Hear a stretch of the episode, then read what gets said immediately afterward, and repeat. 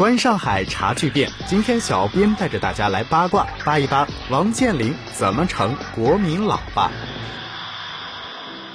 据消息称，万达商业首次的募资规模将会超过一百亿美元。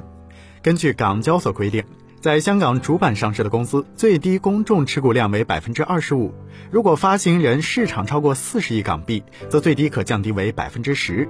如果按照公众持股百分之十计算，则其市值预计将超过一千亿美元。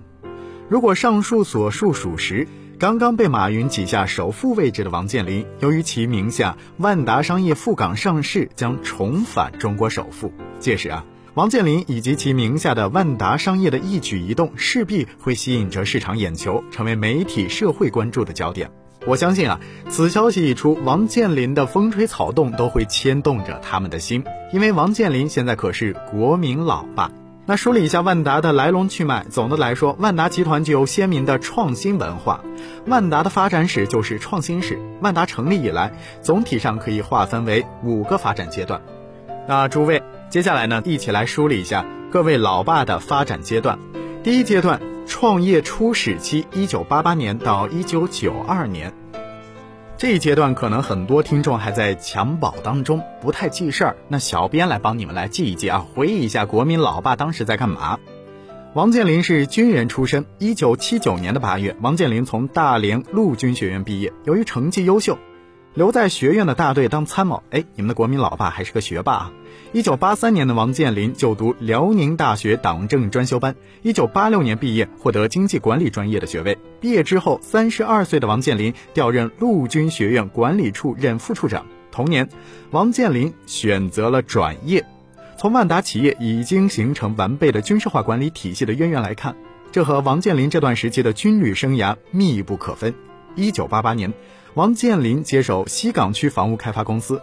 一九九二年八月，大连西岗区住宅开发公司改制成立大连万达房地产集团公司，国有资本逐渐退出万达，万达也成了王健林的万达。这一时期，简而言之就是各位的老爸上学时是学霸，毕业之后有铁饭碗，勇气和魄力让他选择了转业，转业之后就成为了个体户。第二阶段，全国化发展的初始阶段，一九九三年到一九九九年，这也是上世纪最后的一段时间了。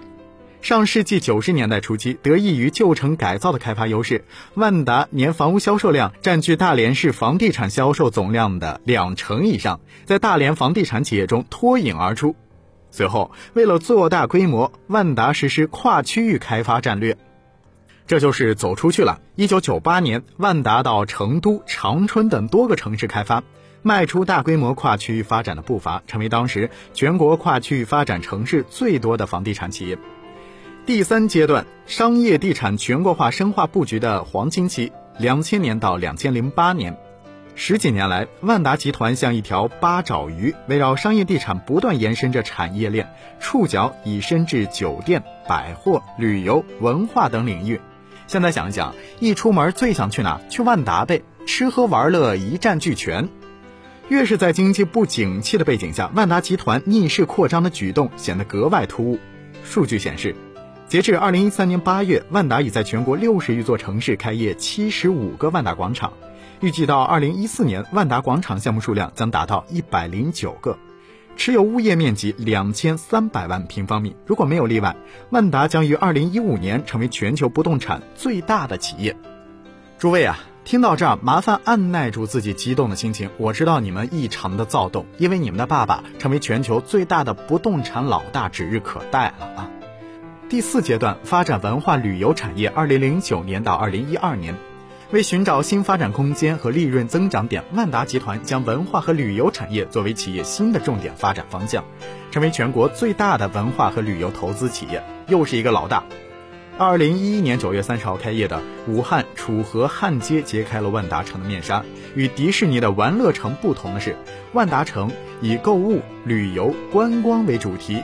深植于当地城市的文化，因此每一座万达城都有着独特的文化 DNA，与当地的城市融为一体，具有不可复制性。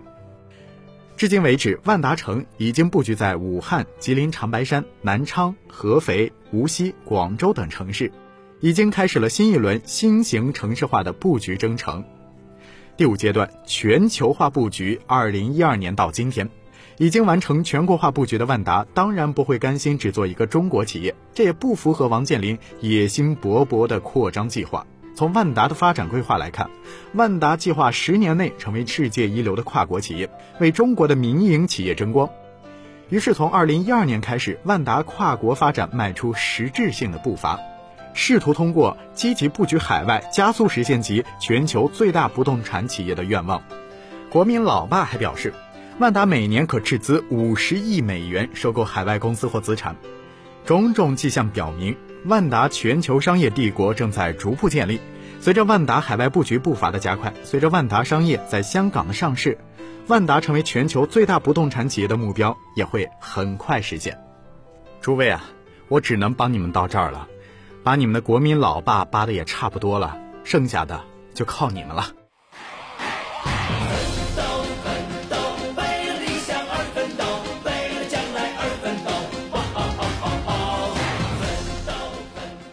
今天的节目让各位受益匪浅，怎么样？主播还算是一枚暖男吧？还等什么呢？赶快点击红心按键收藏我们的节目。好的，各位听友，感谢您的收听，我们下期节目继续观察。